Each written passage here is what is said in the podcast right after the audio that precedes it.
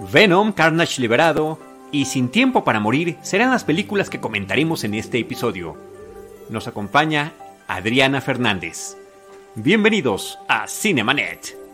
El cine se ve, pero también se escucha. Cinemanet. Charlie del Río, Enrique Figueroa, Rosalina Piñera, Diana Su y Deidali Gómez. Cine, cine, y más cine. Bienvenidos. Cinemanet. Arroba Cinemanet en Twitter, facebook.com diagonal Cinemanet y Cinemanet1 en YouTube son nuestras redes sociales. Yo soy Charlie del Río, me da muchísimo gusto darles la bienvenida a nombre de todo el equipo Cine Premier, empezando por nuestro productor Jaime Rosales. Eh, Diana Su, ¿cómo estás?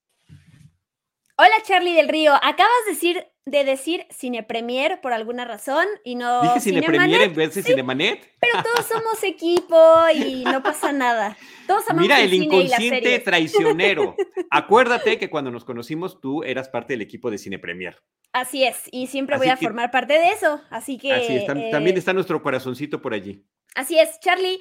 eh, voy a usar una frase que aprendí del More, de Fernando Moreno, que usa siempre en el cine I, que es: se me cuecen las habas para eh, presentar a la invitada y además para hablar de las dos películas que tenemos el día de hoy. Así que ya. Preséntala, comienza, preséntala, por favor. Adri, Preséntala. ok, nuestra invitada del día de hoy es Adri Fernández, Adriana Fernández. Eh, bueno, ¿qué te puedo decir? Y se lo he dicho en persona, la admiro, la quiero. Es un gran honor estar platicando de películas, de series, de la vida con ella, ya sea afuera de una sala de cine, aquí en Cinemanet, por correo, eh, por. WhatsApp, ¿no? Em, gracias, Charlie, por tenerla aquí con nosotros y por, pues, eh, hacerme a mí el gran honor de poder estar con ella. Ay, no, bueno, gracias. Qué linda presentación.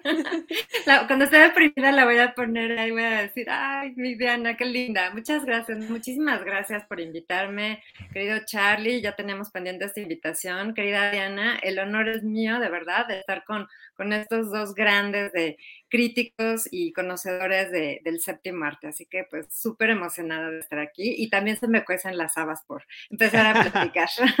Qué bueno, qué bueno, Adriana. No, la verdad que sí, ¿desde cuándo teníamos esta, estas ganas de hacer un episodio contigo? Y además, esta siempre será tu casa cuando tú gustes. Pero eh, ciertamente, los, eh, las distancias, los tiempos, los proyectos y demás lo hacen complicado. Hay que decir que Adriana Fernández es crítica de cine en el periódico Reforma, en ADN 40, en radio 98.5, eh, a veces también con, eh, con Leo Zuckerman, ¿no? Exacto. ¿Dónde sí, más? pues ¿Dónde ahí- más?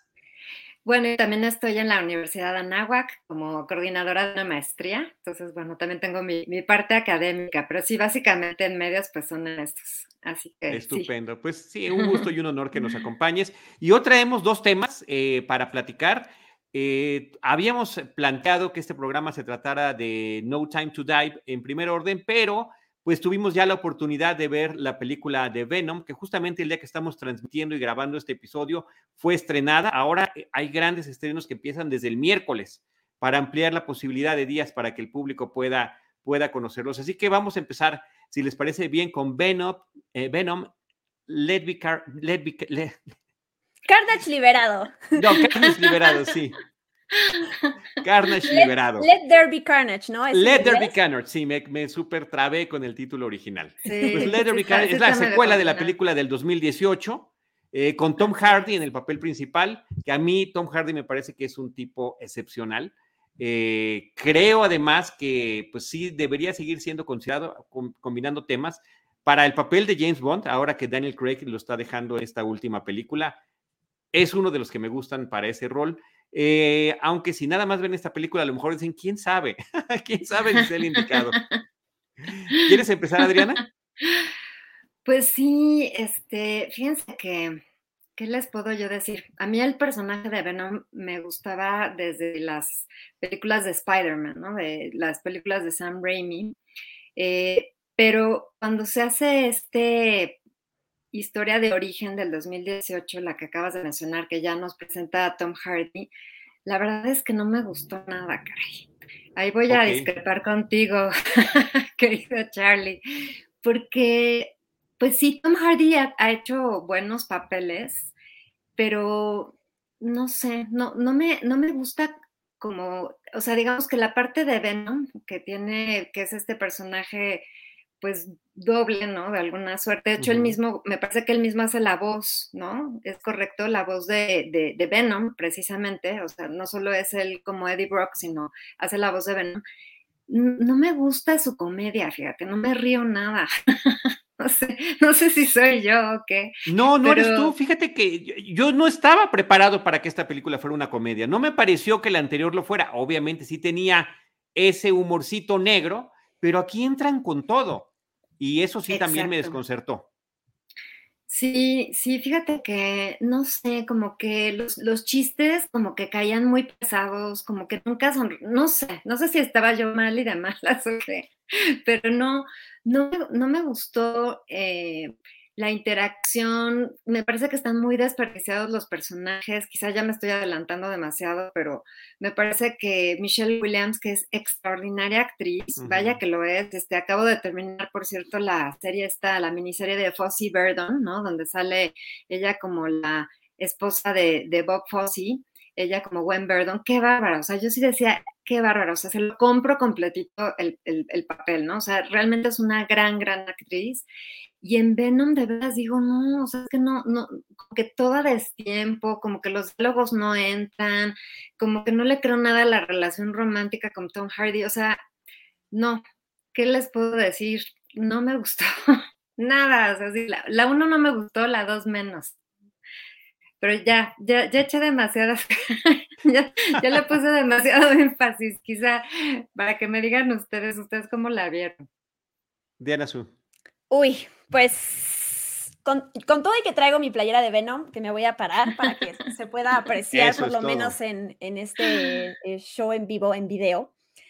Tampoco me gustó esta secuela. Yo quiero decir unas cosas, más allá de la crítica de la película que ahorita nos metemos a ella, como ¿Cómo me siento, no? Que también uno viene aquí a Cinemanet a descargarse. Eh, de entrada, a mí me gusta la primera película de Venom, o sea, no me, me parece, no me parece de las mejores de superhéroes. Sí fue, em, cuando, cuando la vi, me parece muy confusa esta mezcla entre, es una película, es un thriller y tenemos esta parte sangrienta, pero es chistosa. Siento que esta película, esta segunda película, por lo menos ya esclarece la parte de, es una comedia o sea, creo que ya de entrada es, no, por lo menos yo estaba muy confundida con eso en la primera y aquí ya se decidieron por ese género. Eh, me pasa igualito que Adri, yo tampoco conecto con el tipo de chistes, pero he leído tantas, he leído muchas opiniones sobre esta nueva película de Venom que dice, la película, la historia, los personajes eh, no se toman en serio a sí mismos, saben lo que son, saben el tipo de historia absurda que son, el tipo de, de, esta relación tóxica que tiene Eddie con Venom y por lo tanto es muy divertido. Entonces yo estoy muy conflictuada porque hmm. también digo, híjole, eh, a mí me gusta la primera, estoy tratando, yo a veces como tú Charlie, soy barco en el sentido de que casi me gusta todo lo que hay allá afuera, ¿no?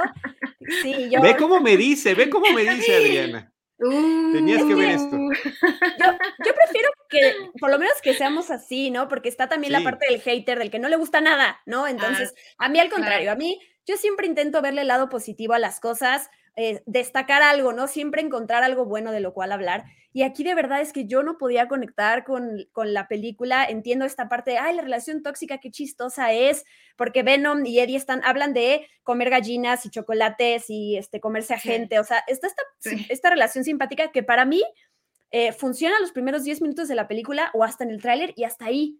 Pero hay mucha gente que sí está diciendo que eso, eso, es, eso es increíblemente simpático y es divertido. Entonces yo estoy muy conflictada porque dije, me pasó igual que Adri, soy yo la que estaba de mal humor, soy yo la que no entendió, no conecta eh, qué está pasando. Y sí, me parece, me parece que es una película que como que agarró cosas ahí del cómic, los puso en la pantalla, pero no hay como que este hilo de sucesos, no hay como que un unas ganas de querer tener una intro, un desarrollo, un conflicto y un final, ¿no? Que es al final lo que buscas en un formato así. O sea, no sé, siento que está como, no, no hay ni pies ni cabeza, pero eso es mucho de lo que la gente se ha agarrado para decir, eso es lo increíble de la película, que no se tome en serio a sí misma. Entonces yo digo, ah, ¿cómo podemos justificar una película con eso? Quería preguntarle. Sí, es, frustrante, frustrante me parece tratar de, tratar de entenderlo. De entrada, em, hay que decir que sí hay muchas diferencias entre el cómic y las películas, estas últimas dos películas, porque dentro de la historia en los cómics de Venom, el primero funcionó como este ser simbiótico que utilizaba a Spider-Man como un traje en, en otro universo lo trae a la Tierra y después descubre que era este simbionte y que tenía su propia personalidad y demás. Y después se, pega a Eddie Brock. Aquí omiten por completo el tema de Spider-Man, em, digamos hasta estas dos películas, por decirlo de alguna manera. Y, este, y, luego Carnage, que es el gran atractivo supuestamente de ver en esta película, este enfrentamiento, porque este ser eh, o estos seres parasitarios, junto con sus anfitriones, pues se vuelven los de los más salvajes del universo de eh, Marvel Comics y muy en particular de Spider-Man. Lo cual además, el hecho de que haya sido el traje de Spider-Man justifica la forma que tiene, porque es como la versión salvaje del traje, no de Spider-Man, del traje de Spider-Man con los ojos gigantes y demás, y bueno, una boca sangrienta que se puede abrir en cualquier momento. Eso era muy atractivo en los cómics, que además es un personaje que surge como a mediados de los años 80. Y aquí en esta película, efectivamente, yo venía esperando, pues más un poco la parte dramática y de acción de la cinta, pero no este sentido del humor que sí me parece extraordinariamente forzado.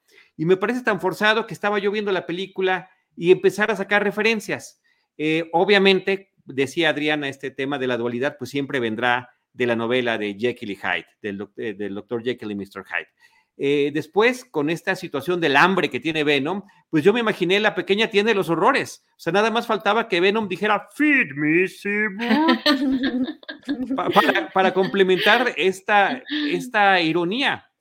Después me voy con la máscara, porque efectivamente la máscara también, de alguna manera, eh, eh, saca la personalidad de cada individuo. Y cómo, si lo hace con un individuo tipo como Eddie Brock, sale de alguna forma, pero si lo hace con un asesino serial, que es el que interpreta Woody Harrelson, pues entonces será todavía más salvaje.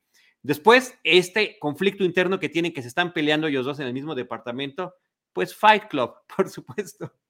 Y finalmente, la presencia de Woody Harrelson y que tenga esta pareja que también es, es una asesina serial, pues los convierte en asesinos por naturaleza de forma casi inmediata. Exacto.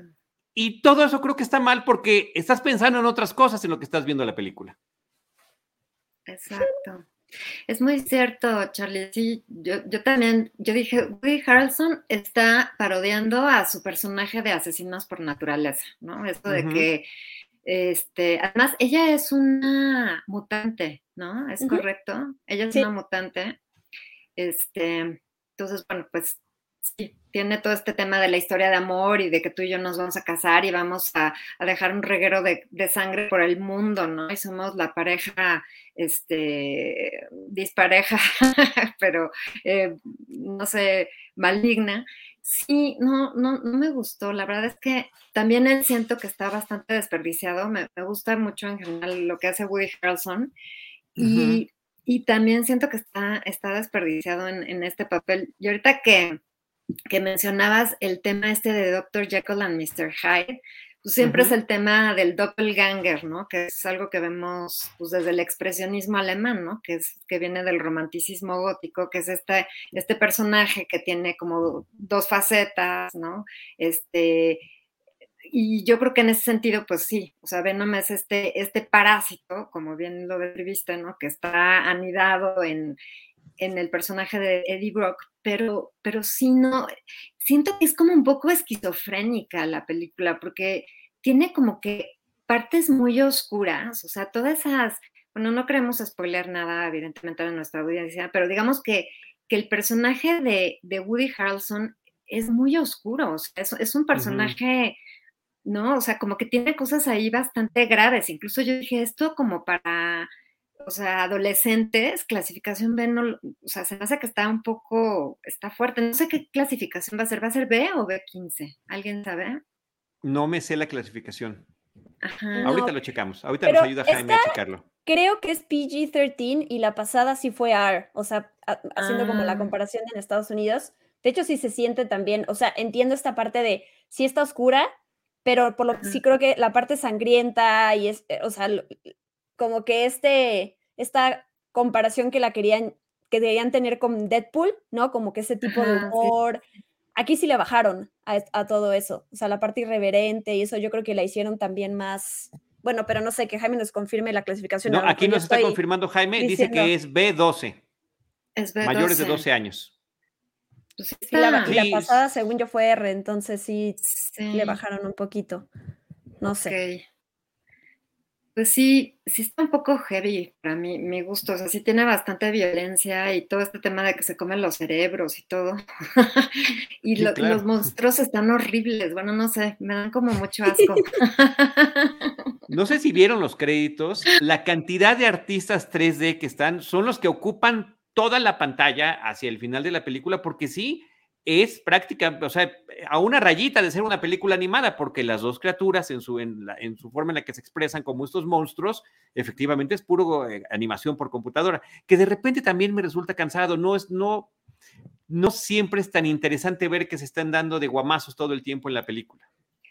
Sí, no, este, y bueno, ahí curioso, ¿no? Andy Serkis, que ha sido, pues sobre todo un muy buen actor en haciendo papeles eh, justamente como en el planeta de los simios, ¿no? Como César y como en El Señor de los Anillos, o sea, eh, como que él es un experto en ese sentido, ¿no? Porque pues ya ha tenido mucha, mucha relación con ese tipo de, de papeles pero como que yo le esperaba más desarrollo a los personajes, o sea, algo que tú mencionabas, Diana, como que a mí sí me falta en este nuevo universo de Marvel que, los personajes ya no nomás son el típico héroe o el típico villano, sino que tienen algo más, tienen como más complejidad, como más capas, como, no sé, siento que queda demasiado en la superficie, ¿no? Por eso como que me empezó a interesar el personaje de, de Cletus Cassidy, ¿no? El, de Woody Harrelson, porque tiene como que una historia interesante, pero como que de repente ya se van a la pura destrucción y los puros monstruos y no sé, siento que ahí ya pierde la película, no sé ustedes cómo, cómo ven esa parte.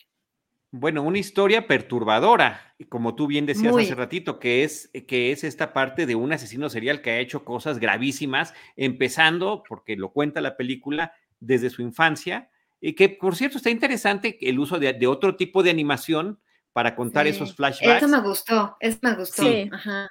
Eso está padre. Y también como, pues como muchos otros asesinos seriales del cine y la televisión, pues están sus paredes llenas de dibujos, letras chiquititas, eh, no sé, haciendo un poquito referencia a otro tipo de películas como Seven, por ejemplo, ¿no? Donde todo lo anotan minuciosamente y incluyen ilustraciones y demás.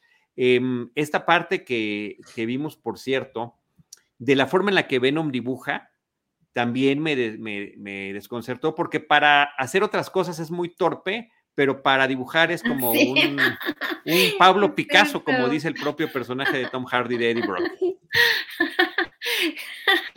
Es cierto, no me había fijado en eso, es completamente cierto. sí son como inconsistencias muy extrañas que, que trae la película en todo su, eh, voy a ser muy generoso diciendo, desarrollo, porque efectivamente estamos esperando que haya como más sustento para la historia, pero no, es una mini aventura que dura hora y media, un poquito más, en la que todo se ve absolutamente por el punto de vista superficial.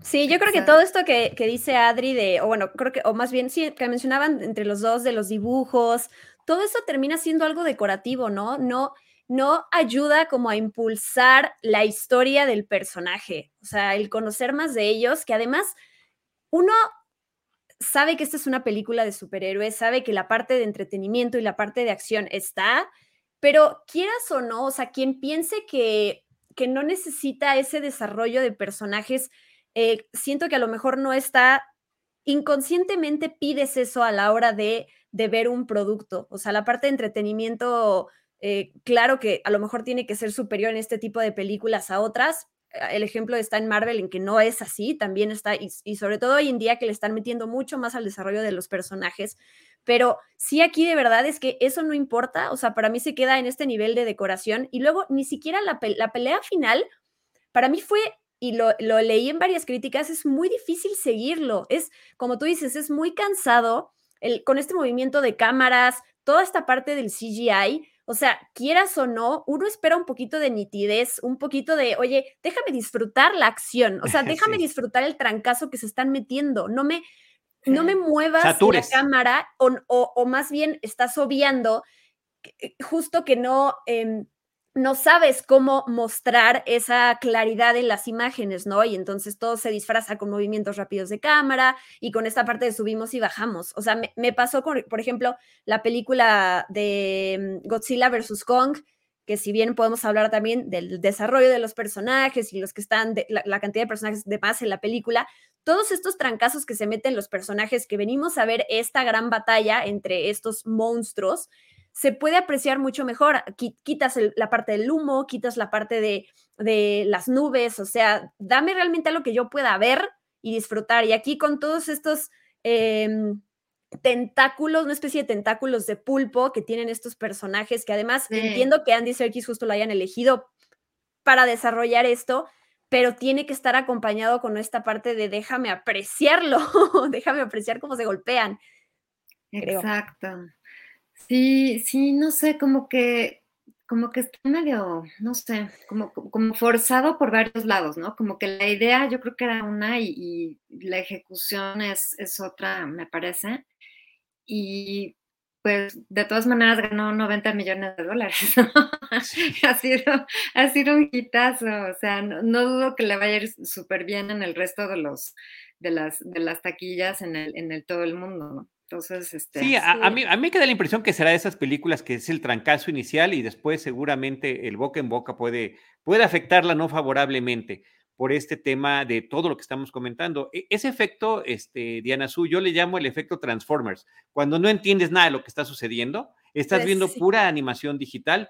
No, es lo mismo, es igual, con, con robots y ahora con estos seres simbióticos. Sí, yo, yo digo, no ya si quieres luego platicamos sobre la taquilla final, pero pasó con la primera, que a la mayoría, eh, por lo menos en la crítica, no le gustó. De hecho, en Rotten Tomatoes ya ven que está muy fácil siempre eh, visualmente la parte de la crítica y la parte de la audiencia. Ahorita las dos de Venom, por parte de la, de la audiencia, tienen 85 o algo así, la gente que ya la vio.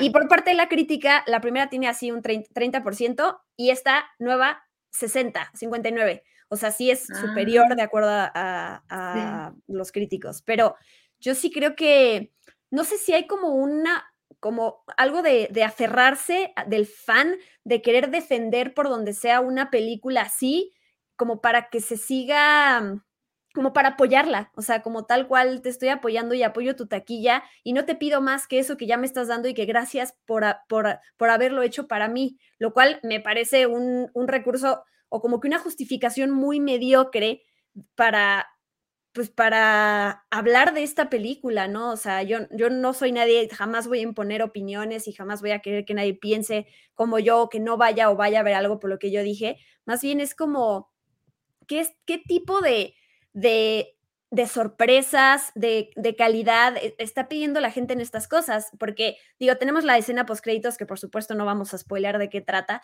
pero siento que esa escena la ves y terminas como con este hype de, wow, es, vamos a ver esto, ¿no? Digo, para no decir alguna palabra que se me vaya algún spoiler.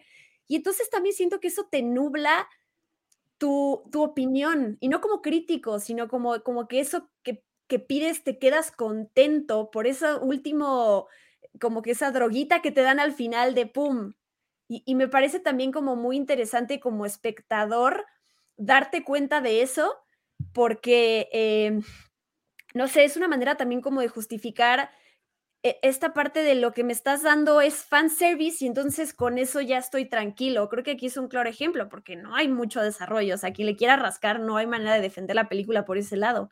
Y aún así hay mucha gente defendiéndola y queriéndola, que de nuevo, está bien, son opiniones diferentes, pero sí me parece de repente que es muy notorio esta parte de, no estás pidiendo mucho, ¿eh? O sea, te estás conformando con lo que hay ya. Sí, sí, yo creo que siempre va a haber una base importante de fans, ¿no? Yo creo que sí, en, ese sentido, pues es lo que yo pienso, ¿no? Que los que les gustó la primera, muy probablemente les, les encante la, la, segunda. Y lo que decían ahorita de los Transformers, lo que decías tú, Charlie, eh, es un efecto completamente cierto. Fíjense que a mí me pasa algo muy raro con eso, como que me arrulla la destrucción, o sea, como que me empieza a dormir. Claro. Así. Mientras los mundos se caen así, se empiezan a derrumbar, empieza la batalla y todos, y yo como que me empiezo a arrullar y me empiezo a dormir. Y ya, o sea, me ha pasado todas las películas de Transformers que hay uno, un lapso ahí que me lo pierdo porque me dormía, o sea, entre las las, luchas eternas de destrucción absoluta. Entonces, en ese sentido es cierto, o sea, como que no, en lugar de como que atraparme, ¿no? Ese tipo de secuencias de CGI me, me como que ¿no? Como que me aburren. Te haces inmune. no, nos quedamos, nos quedamos con blackouts por completo. O sea, esa parte es como cuando te quedas así viendo fijo, que tu cerebro se desconecta un momento porque ya no entiendes lo que pasa. Pasa con Transformers, pasa en esta de Venom y Carnage, pasa con las persecuciones de coches del Rápidos y Furiosos también. Eh, cuando no tiene sentido y cuando todo es artificial, desafortunadamente se nota. Y desafortunadamente eh, se van por el tema del súper espectáculo, que efectivamente termina siendo todo lo contrario porque ya, ya ni siquiera conectas el cerebro como estábamos diciendo en este momento. Y creo que es un desperdicio de un reparto muy interesante. Eh, bueno, yo ya, yo ya faneé con, con, Tom Hardy, pero Woody Harrelson también, que tiene una trayectoria impresionante. Ya mencionabas también, Adriana, Michelle Williams, que, bueno, eh, Oscar, oscariable siempre. Está Naomi Harris, que es la que aparece como este interés eh, romántico, como, el, como Shriek o el, personaje de Frances, el interés romántico de Cletus Cassidy. Además, curioso porque parece que estamos en el ciclo de Naomi Harris, porque pues también aparece en la película de James Bond. Sí, sí, exacto. Es, Stephen Graham, que es el detective, también súper desperdiciado. A él yo me acuerdo que lo vi de, esas primeras veces en Snatch, Cerdos y Diamantes con Jason Statham, que son como estos partners que van, van por ahí haciendo business eh, en, esta, en esta serie de eh, Boardwalk Empire aparece como Al Capone, ni más ni menos. Al Capone en sus inicios. Y aquí, X, o sea. Como que sin hasta de repente, gloria, ¿no? oye, y con la barbita hasta le vi parecido a Donnie Wahlberg, al hermano de Mark. sí. Al hermano de Mark y Mark. Sí, yo creo que le podían haber hecho un personaje más interesante, ¿no? También hay, hay algún guiño que otro, pero la verdad, como que, no sé, demasiado blando, demasiado aburrido, por así decirlo, ¿no? Y esta escena post créditos, que por favor quédense para verla, les haya gustado o les haya aburrido la película, sí quédense, porque efectivamente pues es una forma de conectar con otras cosas. Pero estaba leyendo que inclusive esta escena se filmó ya completamente fuera del guion original de la película. O sea, fue únicamente el pretexto para la conexión eh, futura que puede tener. Punto. O sea, no hay ninguna, no es como consecuencia de, así como le hicieron también con esa conexión de, de Cletus Cassidy al final de la primera película de Venom, la del 2018, para decir, mira, eso es. lo que viene. Aquí está, como dice Diana Sud, tu pildorita. Exacto, para que exacto, para que te quedes con ganas y, sigas en la tercera que, o lo, que venga, ¿no? O sea, lo que vaya a involucrar a estos personajes. Sí, pero la verdad, ¿qué les digo? No, no me gustó. Sí, pues lástima por Andy Serkis, porque efectivamente, como decías Adriana, se ha especializado en el motion capture performance, que es todavía una especialidad del actor, que inclusive ha luchado por esos derechos de que se les reconozca. Eh, premios. un César que nominado al Oscar, por ejemplo. Sí, Gollum también, ¿no? Este, Exacto, Gollum. My Precious. Igual, si le va increíblemente bien en taquilla, podemos retirar nuestra, nuestra disculpa hacia él, porque digo, nuestro, nuestro pobreteo antes, porque ella dijo que quiere dirigir la tercera y, pues, si le va bien en taquilla lo puede hacer. ¿no? Yo creo que siempre, además, algo que yo tengo en cuenta, tratando de verle este lado bonito a la vida y optimista, es pues recordar que no está en la visión de una sola persona una película así o cualquiera, ¿no? Siempre hay gente que aprueba, siempre hay gente que cambia guiones, siempre hay gente que, que va a ajustar una película a cierta clasificación, a cierto público. Le pasó, lo decía Adri hace rato con Sam Raimi, esta tercera película del Hombre Araña con Tobey Maguire, que es la más desafortunada de todas y que él o sea, este, este director estuvo a punto de pues, no volver a, tocar el tema de superhéroes hasta que va a dirigir o ya está dirigiendo esta nueva de Doctor Strange que, que está en el año que entra. Y él decía, o sea, bueno, nunca se sabe que, eh, sobre la historia, que la perspectiva de cada quien, pues es la que contará para cada quien, pero él decía que le impusieron esta parte de queremos que metas a Venom eh, en esta tercera entrega del Hombre Araña, él no tenía ese guion y entonces al final es un desastre y se nota en pues en la opinión del fan en general, este Toby Maguire que baila y que tiene el pelito aquí dark super darks, eh, no gustó, ¿no? Pero creo que es eso también, ¿no? O sea, a Sam Raimi no le podemos decir, hiciste dos películas increíbles y luego la tercera es, un, es terrible, ya te quitamos como, como la confianza que teníamos en ti para que hagas más cosas. Igual puede ser con Andy Serkis, ¿no? O sea, no porque haga bien el motion capture va a ser buen director, pero tampoco por una película ya pues no va a tener oportunidad de hacer otras cosas, ¿no? O sea, siento que también es como... Eh, Exacto hay mucha gente. estaríamos mal pensando en, esa, en esas cuestiones de cancelación que están tan de moda, ¿no? No, siempre habrá proyectos distintos. Sí, no, no, y, él hizo, hizo una con Andrew Garfield y Claire Foy, Andy eh, Breathe. Ajá. Breathe. y la de Mowgli antes, ¿no? Sí. Exacto. Y eso me, me, gustó bastante, digo, este, tiene una parte ahí medio melodramática y demás, pero pues me parece que, que es una buena película, ¿no? Entonces, este, pues sí, yo, exacto, o sea, no es así como que ya eh, echemos tierra a Serkis, ¿no? Pero, pero sí, en general, pues sí, no. Este parásito, este veneno, no es, de, no es de mi gusto. Sí, exacto, porque hay venenos que sí nos, nos laten, ¿no? Y que, venenos que sí, hay venenos que sí. Sí, uno con mucho gusto y los comparte con los amigos además, pero este sí, qué, qué lástima.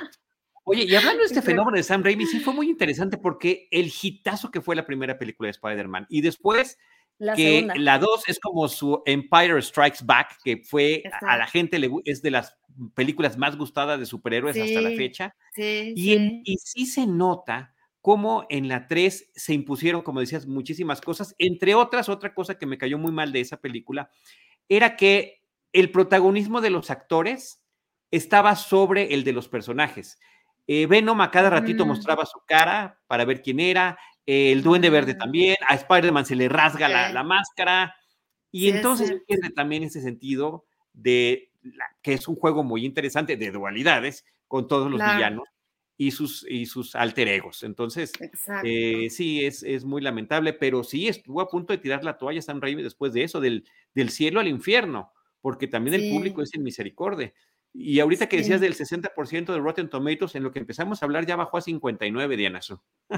No, ya estaba. A ver, 60 y bajó. Sí, Yo creo que nos están, nos están escuchando y cambiando de opinión. Sí, no. Tom Hardy además tiene crédito por primera vez como, como guionista. Como guionista en esta. Entonces también, o sea, de que se nota de como el el amor que le tiene Tom Hardy al personaje y ese clic que ha hecho, eso, o sea, nadie se lo puede quitar, ¿no? O sea, se nota que ha encontrado como, como la manera de, de hacerle justicia al personaje y de poder como tener esta dinámica creíble. Pero sí, va más allá de eso, ¿no? O sea, creo que eso ya lo, comprobamos con la primera película y aquí es esta parte de buenísimo, la dinámica es chistosa a los que les parezcan buenos los chistes, como Adri y a mí no, pero bueno, quienes conectan. A mí tampoco. Oye, ah, ahí sí incluyeme, perdón, incluyeme por favor. Sí, pero sí, sí, sí, a veces como tú decías hace un momentito, Diana, creo que a veces como que querían hacer una especie medio de Deadpool, ¿no? Con este personaje. Claro, el, personaje de Deadpool es todavía como más, es como mal hablado, este, o sea, es como que todavía, pues, más fuera del borde, digamos, ¿no? Claro. Pero, pero sí me parece, fíjense, a mí me parece, ya esto ya es otro tema, pero muy rápido lo meto nada más.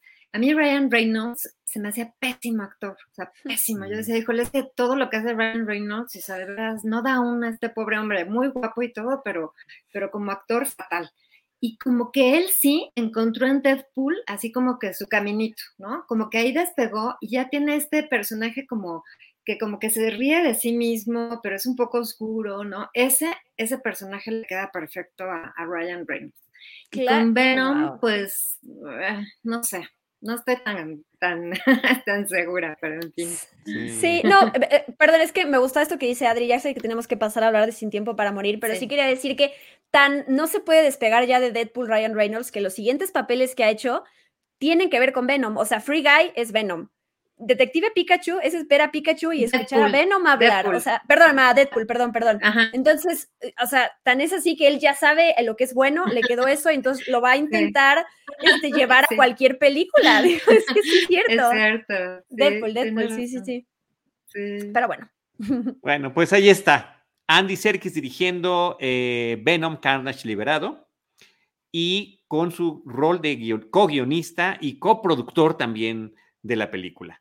Eh, completamente invertido en todo sentido, eh, invirtió todo, todo su talento desperdiciado en algo como esto. Pero bueno, pues ahí dejamos esta cinta y ahora sí nos vamos, Adriana, con la quinta entrega de James Bond con Daniel Craig como su actor principal, cinco películas 15 años, es eh, por la distancia que hay de tiempo entre el estreno de cada película, se convierte eh, Daniel Craig en el actor que durante más tiempo ostentó el título de James Bond entre el estreno de una película y el estreno de la última. Antes de él era Roger Moore, que tiene más películas, pero en un periodo más corto de, de, de 12 años. Y el primer James Bond que tiene una historia, un arco de principio a fin, que me parece interesantísimo cómo lo manejaron. Así es. Sí, a mí me, encanta Daniel Craig. O sea, yo me acuerdo que cuando hizo, cuando iba a salir Casino Royale y cuando se destapó a Daniel Craig, todo el mundo decía, ¿cómo? O sea, un James Bond güero. O sea, como un James Bond güero, qué nefasto. Además, este, como que creo que no, no, este, se va a animar a hacer sus stunts. O sea, como que todo el mundo lo ninguneó feo, feo, feo, ¿no? Y después, eh, sale una imagen de él saliendo, así como el, un poco como este, Úrsula Andrés, ¿no? En Doctor No, que sale del mar como la diosa Venus, ¿no? En todo su esplendor. Bueno, aquí Daniel Craig como Apolo, ¿verdad? emergiendo del océano, ¿no? Un traje de baño azul y todos así, ¿no? O sea, las quijadas así, ¿no? Y todo el mundo dijo, no, bueno, pues sí se ve, se ve muy guapetón este James Bond. Ahora vamos a ver, ¿no? Cómo, cómo es el tema de, de su personaje. Y a mí me encanta, de verdad, me encanta este Daniel Craig, o sea, esa escena de esa primera película de, Casino Royale, cuando está él desnudo, ¿no? Que lo está golpeando este Matt Mikkelsen. Mikkelsen. esa, es la escena donde sale como Apolo del mar, como azul del, desde el mar azul. Con sus ojos azul caribe. Exacto, al juego con el traje de baño. Claro. Este, pero no, bueno, de verdad, me, me, esa escena, yo dije, no, no puede ser, o sea, dije, nunca había visto a, un James Bond, ¿no? En esa situación, o sea, sin ropa, eh, digamos, pero no, no, no con una chava guapa sino torturado por un maniático, por el villano de la película, tan o sea, vulnerable, ¿no? Pero a la vez seguía siendo James Bond y decía, por primera vez veo a James Bond golpeado, sangrando, torturado, o sea, sí fue un shock, me acuerdo esa, esa película, esa escena para mí, y siento que ahí cambió el juego por completo, o sea, siento que ahí se le dio una dimensión humana a James Bond que antes no tenía, ¿no? Antes era este cuate súper elegante, súper eh, ladies man, ¿no? Siempre con la chava espectacular, este, pero no tenía esa complejidad psicológica, ¿no? O sea, toda la relación con Vesper,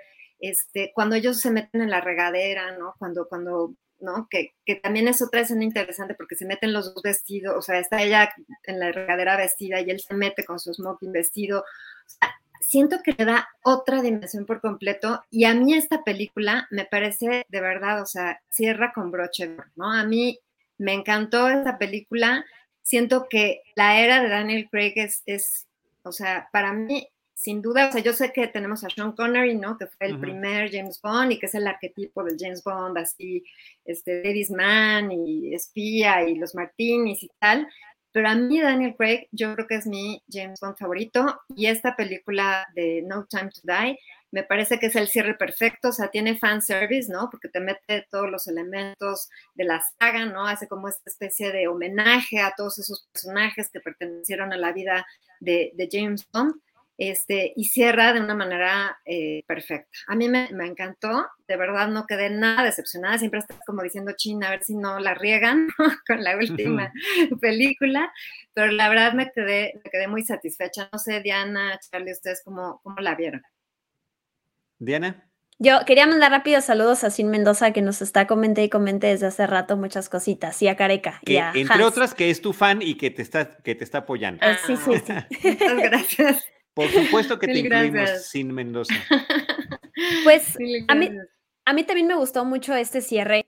Creo que em, lo utilizaste tú ya este em, término y como que puntualizaste en esto en la crítica que hiciste en Cine Premier, Charlie, que es, este James Bond tiene este arco narrativo como ningún otro James Bond ha podido tenerlo, ¿no? Creo que la evolución del personaje que ha tenido que evolucionar también con el, tipo de conversación que hay en la vida, en el mundo, a diferencia de la primera película de Casino Royale con esta, aunque es todo ese tiempo que dices desde que él tomó el manto de James Bond hasta ahora, ha tenido, o sea, tuvo, tiene la oportunidad hasta de despedirse del personaje de Neil Craig, ¿no? Como ningún otro lo ha tenido. Entonces. Nadie, nunca antes.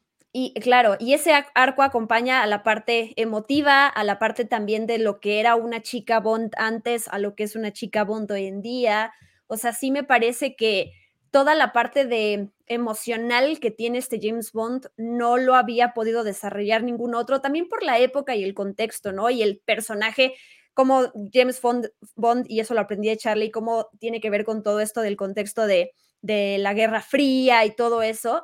Y me gusta porque esa, evolución está, pero no pierde nunca lo que hace a una película de James Bond ser una película de James Bond. Como dijo Adri, los personajes, el tipo de, escena final de acción explosiva en donde ya métanle todo, em, el traje, la parte de, de, los, de los martinis, o sea, todos esos elementos que hacen a Bond están, pero él, Daniel Craig, ha tenido esta oportunidad de desarrollar el personaje de una manera como no lo ha hecho eh, alguien y me, y me gusta muchísimo que hoy leo puras cartas de agradecimiento a Daniel Craig de decir, eres mi, desde, eres mi James Bond favorito hasta, pues es un final digno, que si hubiéramos, si, si regresamos a la conversación de la cual hablaba Adri hace rato, que es como todo el mundo dijo, o sea, guácala a este James Bond, o sea, se les fueron las cabras a la hora de elegirlo y que él solito, con todo lo que hizo, cambió de parecer a mucha gente. Eh, me da mucho gusto como, el, como que este cierre, que sí le den el peso de, la parte de la vulnerabilidad que se viene desarrollando desde la primera película, porque para mí Casino Royale, a partir de todo lo que he aprendido de Charlie que cuenta y, y su emoción por esta saga, es pues James Bond se emociona en Casino se emociona, se enamora en Casino Royale y a partir de esa trauma que vive ya no lo, ya no vuelve a pasar.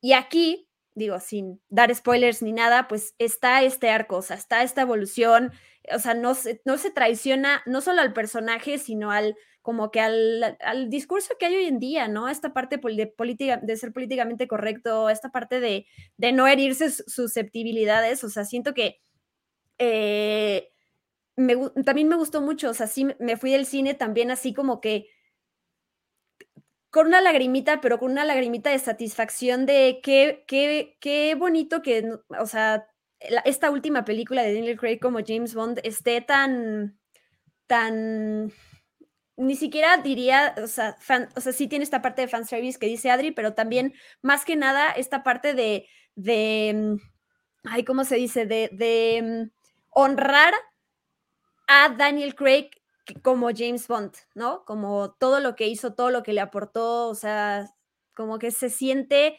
esta despedida de, gracias por todo lo que nos dejaste, ¿saben? Sí, de homenajear, ¿no? Decir, nos, nos, está ayudando con la palabra nuestro productor Jaime Rosales. Por cierto, David, noticias, saludos a todos, abrazo grande, Diana, Adriana y Charlie. Muchísimo gusto, David, en saludarte por acá también.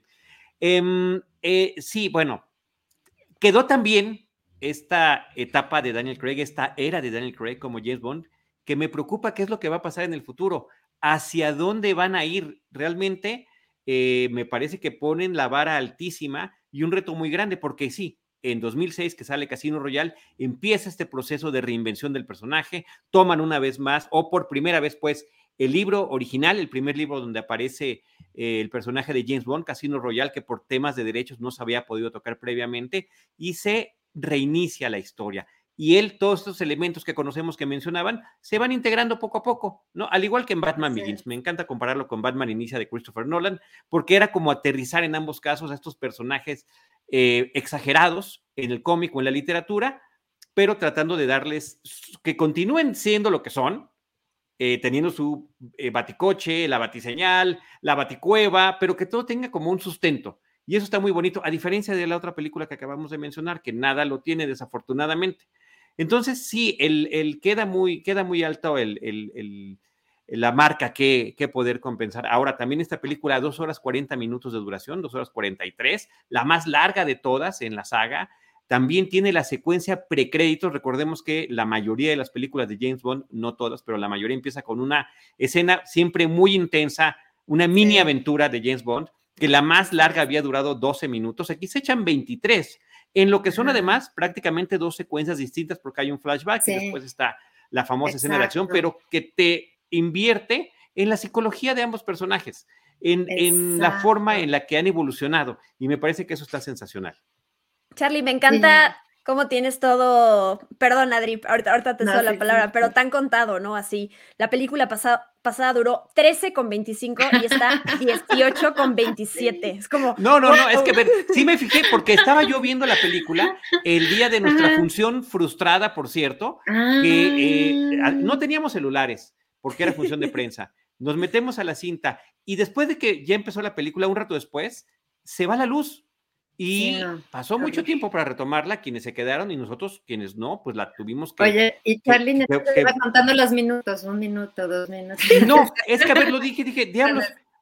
Yo quería saber, Adriana, cuánto tiempo habíamos visto la película y vimos una hora. De, de, que empieza la película hasta la escena donde nos quedamos cuando se fue la luz, duró una hora. Y yo había pensado que era como media, se me va muy rápido. Esa primera hora es muy intensa en términos de acción y continuidad de los personales. De los Buenísima. Entonces, cuando vi que ya llevaba veintitantos minutos antes de la canción de Billie Eilish, dije, ah, caray. Y sí, ya llegué a checar los datos y sí es la que más dura. Sí, fíjate, eso está muy interesante, de verdad, sí, son datos que, que no, no, me había fijado, ¿no? Que, pero sí, sí, son, generalmente es una secuencia que eran como dos secuencias como preludio a la película, digamos, ¿no? Pero como bien dices, Charlie, establece la psicología o los antecedentes del desarrollo del personaje, ¿no? Entonces sí, sí, súper interesante esa, esa parte. Y esos lugares en Italia, yo dije, no, yo quiero ir ahí. no, claro. Uno quiere ir a todos los lugares que visita Bond, hasta las guaridas de los malos, hasta las guaridas de los megalómanos dan ganas de visitar. Oye, Checoche, que estaba sentado con nosotros, saludos Checoche, dice, ¿y el 3D qué tal? Cierto, la vimos en IMAX 3D esa primera hora de la película y a mí, de verdad que no, no me encantó cómo se ve en, en 3D. Eh, la sentía medio oscura, medio borrosa, como que no era su... Digo, el formato me encanta de IMAX, pero en 3D no lo disfruté tanto. Cuando regresé a ver la película completa otra vez, me regresé a la sala, a la macro pantalla, que estaba en 2D y se veía y escuchaba espectacular. Creo que es tanto la sala IMAX como la de la macro pantalla tienen muy buen audio. Totalmente, sí, yo creo que es una película que hay que ver en, 2D y, yo creo que sí, este, esas, esas primeras secuencias sí te quitan el aliento, o sea, sí, yo sentía como muy orgánica la acción, ¿no? O sea, como muy cercana, como que sí, sí sientes, dices, híjole, en cualquier momento este cuate, bye, ¿no? o sea, como que sí sentías el peligro más cerca, no sé, eso es lo que yo, yo percibí, ¿no? Sí sentí como esta inmediatez, esa esa, esa, esa, edición tan buena, ¿no? Qué buena edición tiene esa primera, esas primeras partes. Y, y, creo que ese vínculo con, con Lea Seydoux es, es, buenísimo también, ¿no? Yo creo que ella hace una, una buena, como de, decías tú, Diana, no, no es la típica, o sea, ya con Daniel Craig, como que Daniel Craig si algo tiene en las películas es que también ya como que establece relaciones, ¿no? Antes era nada más como one night stands, como dicen, ¿no? O sea, una aventura, algo pasajero, ¿no? La chava guapa, sexy, este, o sea, sobre todo con, con las películas de Roger Moore, pues como que Roger Moore no hace otra cosa más que pues estar con chavas y luego matar mal. bien, se la pasaba increíble, ¿no? se la pasaba increíble, pero como que no había más en el personaje, ¿no? O sea, este, no sé, no sé, como que quizá de los James Bond es probablemente el que, el que sus películas me gustan menos, la verdad. Ay, no me digas, me rompes el corazón, porque también hay una cosa muy interesante que tiene que ver con... Charlie, qué dramático. no, no, no, me, sí me rompe el corazón porque es, es mi James Bond de la infancia. es, ah, el actor con el que yo conocí a James Bond. Y eh, me acuerdo mucho, mi papá me llevaba a ver las películas y yo le decía, está increíble, Tocayo. Yo a mi papá le decía, Tocayo, está increíble, Tocayo, me, está padrísimo. Me dice, sí, está bien padre, pero el, el, el, mero, mero este, James Bond era Sean Connery. Tienes que ver las películas de Sean Connery. Yo, no, no, no, claro. es que estas me bueno, es que cada generación tiene, claro. Ese es, el tema. Son casi 60 años de la, de la primera película de Bueno hasta ahorita, son 59.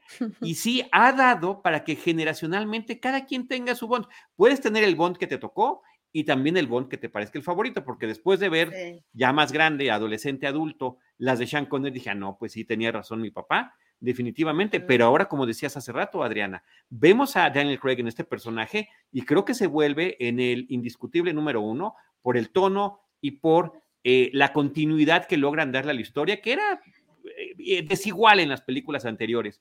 Y hablando del tema de la vulnerabilidad que ambos ya mencionaron, la, ambas ya mencionaron la palabra, hay que recordar que en la década de los ochentas con Timothy Dalton intentaron presentar a un Bond vulnerable y el público no lo aceptó. No aceptaba ah, que se pudiera enamorar, no aceptaba que fuera, que se lo pudieran, que lo pudieran golpear tanto, que quedara tan, tan, digamos, este, moretoneado después de cada película, que no gustó. En una década donde los meros meros eran Silvestre Salón, este Arnold Schwarzenegger, Arnold de Bruce Willis, ¿no? Y demás.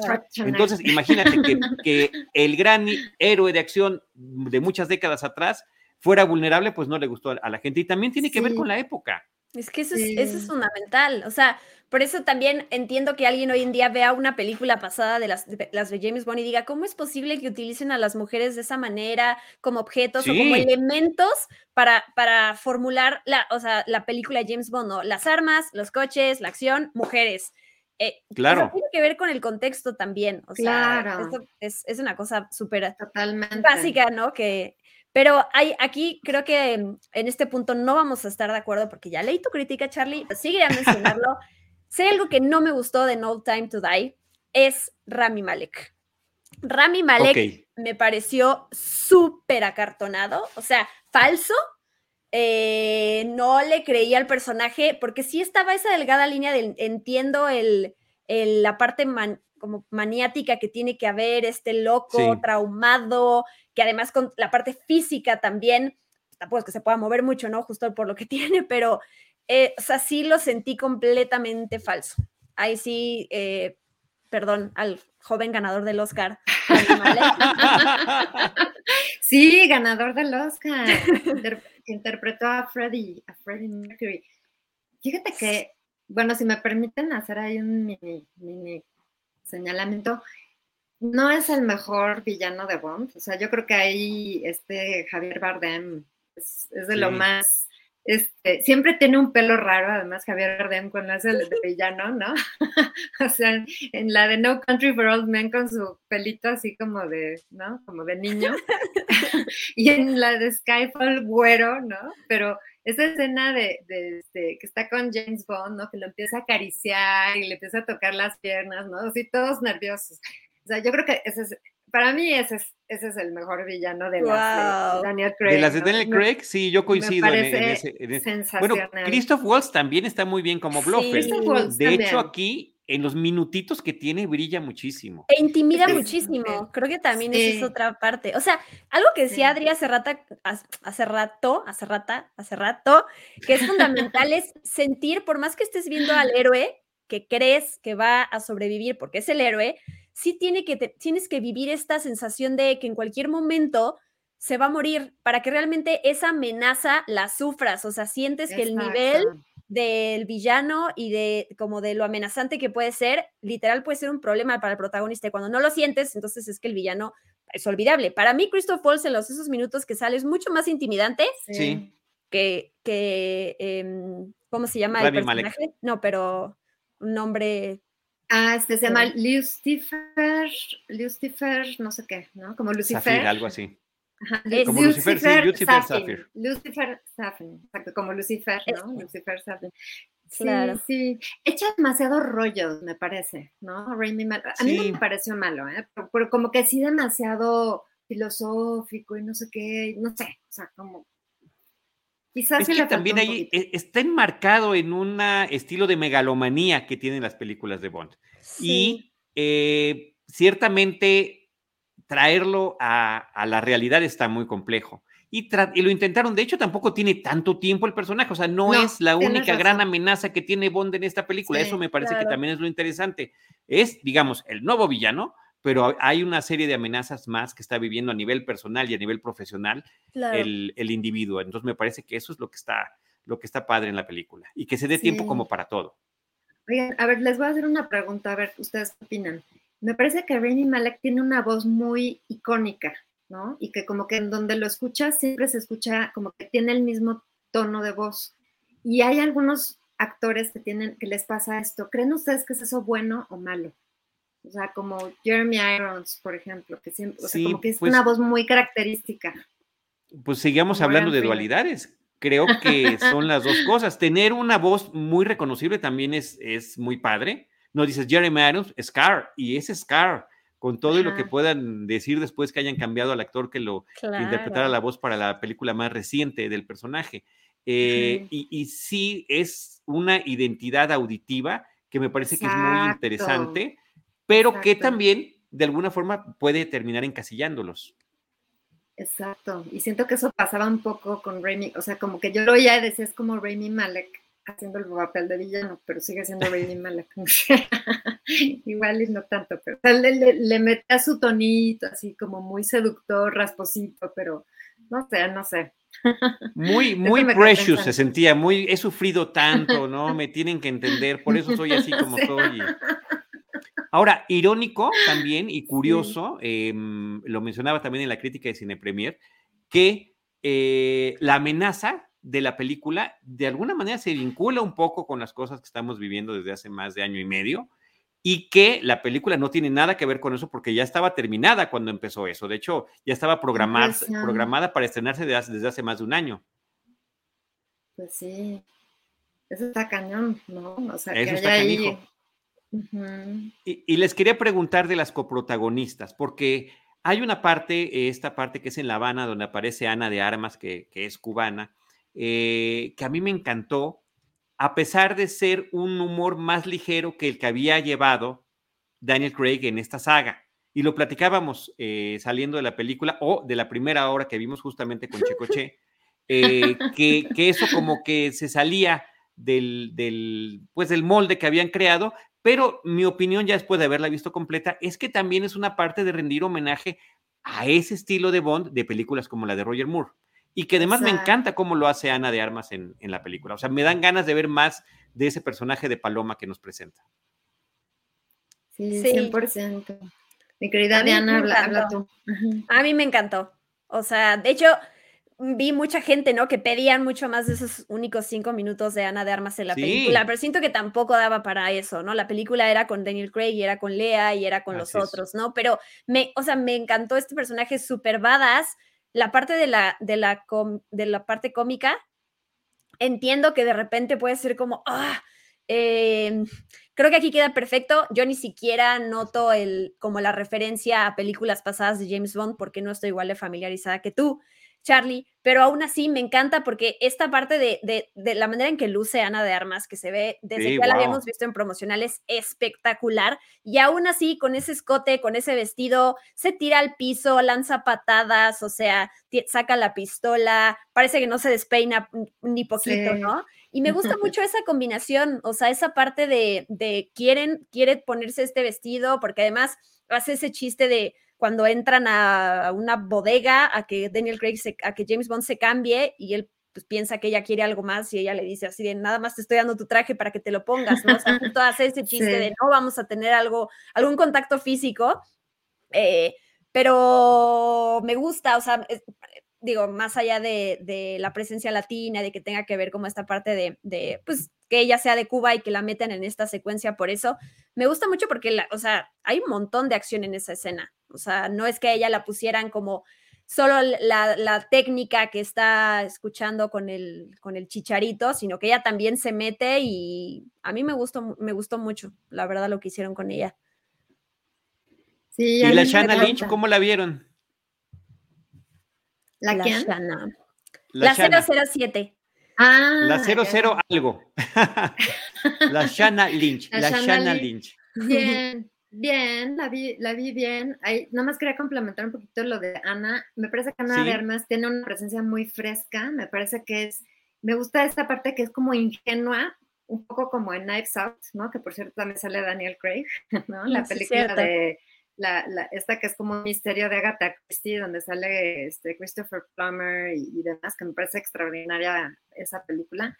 Este, pero justamente Ana de Armas tiene como que esta parte un poco de, ingenua, pero, pero lista, ¿no? Y todos estos diálogos tan divertidos de solamente tengo tres semanas de, entrenamiento y, y, es buenísima haciendo lo que hace, ¿no? Exactamente, ahí está en, en, Out. Me encanta ese, ese, esa candor, se diría, ¿no? Tiene un candor impresionante y como mucho carisma en pantalla, ¿no? Y creo que esa secuencia, estoy de acuerdo, es muy, muy divertida. Y la Shona Lee me parece bien, o sea, me parece correcta, pero pues no, no me emocionó más. o sea, me parece que es un personaje que balancea a James Bond, así como de aquí te tengo, ¿no? A ver quién es la 007, ¿no? A ver quién es, este, a ver, es double, double, este, double O what, ¿no? O sea, ¿cómo va a ser mi número si, si ya le estás dando otra vez el 007 a, este cuate? O sea, si yo me lo he ganado, ¿no? O sea, como diciendo, oye, pues yo Aquí, aquí no sabemos un tú por tú, ¿no? ¿Quién, quién, quién vive? Entonces, este, bien, bien, o sea, yo creo que hace, hace un buen personaje, correcto, este, pero si me dices cuál de los dos coprotagonistas me gusta más, pues yo creo que sí me voy por Ana de Armas. Ana, sí, lo, hace muy bien. Yo creo que las dos está bien, pero luce mucho más Ana de Armas y la coreografía de su escena es espectacular. Hay una parte donde está tirada en el piso, ¿no? Que tiene que hacer un movimiento triple y lo hace increíble, increíble, y está muy bien filmado. Y también quería mencionar, porque eso es muy importante y se ha mantenido a lo largo de las 25 películas de James Bond. La mayoría de los Stones, de las acciones, están hechas pues con coches verdaderos, con saltos verdaderos, todas las cuestiones físicas que se ven están lo más eh, realizadas eh, físicamente posibles. Y eso se nota cuando comparas como una película como Rápidos y Furiosos o como esta película de Venom que acabábamos de comentar. Entonces es un aspecto que creo que está muy padre destacar, que sí se sigue llevando. Y Checoche dice, Charlie, es cierto que todos los directores anteriores eran británicos y Fukunaga es el primer estadounidense. No tengo el dato preciso, pero al menos Martin Campbell, que le tocó dos veces reiniciar con actores distintos, él dirigió Casino Royale y GoldenEye, que es la primera de Pierce Brosnan, es, en, es neozelandés.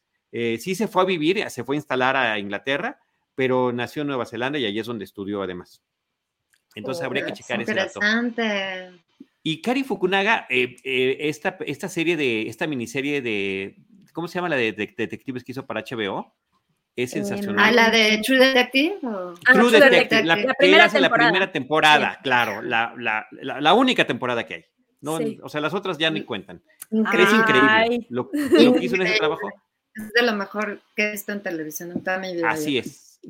con Woody Harrelson, por cierto. Con Woody Harrelson, exacto. exacto. Para que, es un buen director. Un buen, bueno, Andy Serkis es buen director, perdón, Andy Serkis, pero, pero no,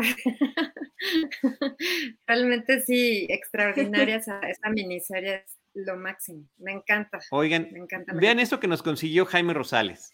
A ver. ¿De dónde son los directores de James Bond? ¿De qué país? Estadounidenses, Michael Apted, Irving Kirchner, Kari Fukunaga. Inglés, Louis Gilbert. Francés, Guy Hamilton. Alemán, Mark Forster, que fue el que hizo Quantum. Martin Campbell y Lita Mahori, que hizo la última también de, Pierce Brosnan, neozelandés. Eh, a, Mark Forster lo ponen como suizo y como alemán. Y, británicos, Peter Orejón, John Glenn y Louis Gilbert. Y Sam Mendes, ¿no? También. Y Sam Mendes, claro. Sam Mendes en los ra- Oye, pero qué chistoso, dice British y luego dice English. ¿Cuál será la Sí. diferencia entre British e English? Esta, esta sería muy interesante saberlo, porque, pues bueno, británicos son los que pertenecen al, al- a los tres países que conforman este, Claro. la Gran Bretaña, también, ¿no? Sí. Irlanda del Norte, este, Inglaterra y demás. Eh, y, y no sé si en inglés qué, qué quiera decir eso. Pero bueno, pues ahí está. Entonces, no, Checoche, no todos han sido británicos. Parece que ha tenido un poquito de todos los. Y Keri Fukunaga es una gran película aquí en México que se llama Sin Nombre, así se llama la película, y que es sensacional sobre este tránsito terrible de Centroamérica hacia Estados Unidos eh, en, en este tren, en la, lo que era la bestia y las, los maras salvatrucha. Es, excepcional película. Y también Beasts of No Nation, que está en Netflix. También, que también fue un súper trancazo, ¿no? Cuando, cuando salió la película, de esas primeras veces que Netflix llamaba la atención para nominaciones a premios mayores, incluyendo el Oscar. Sí, Entonces, bueno, pues ahí está, ahí está muy interesante. Yo creo que de Y James Bond también, está. perdón, está, ¿Sí? también está detrás de esta serie que se llama Maniac con Em- Emma Stone y con eh, Jonah Hill.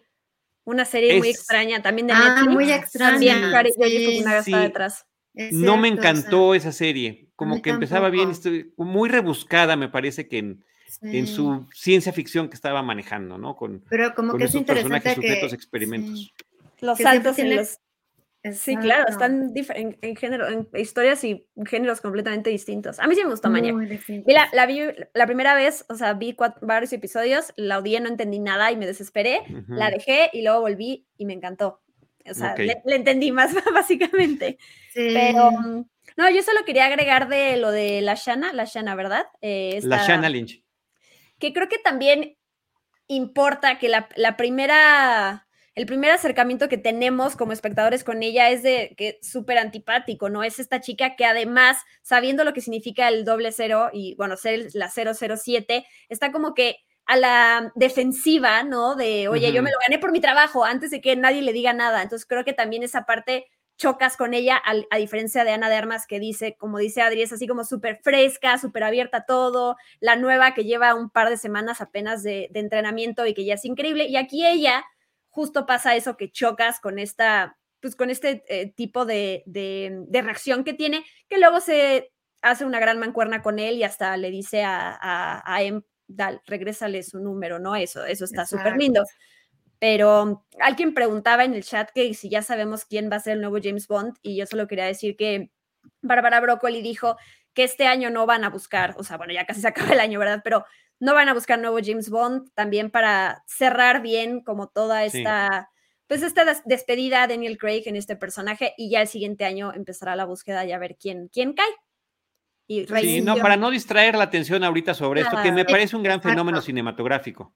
Sí, Exacto. estoy de Sí, acuerdo. alimenta la, la- alimenta la conversación, ¿no? O sea, también todas estas, todas estas suposiciones, ¿no? De que si va a ser, por ahí mencionaban a, pues justamente a Tom Hardy, este, luego decían que no, mejor si van a ir por este, eh, el actor de Bridgerton, ¿no? Luego sí, decían yo- que Idris Yo abogo Elba. por él.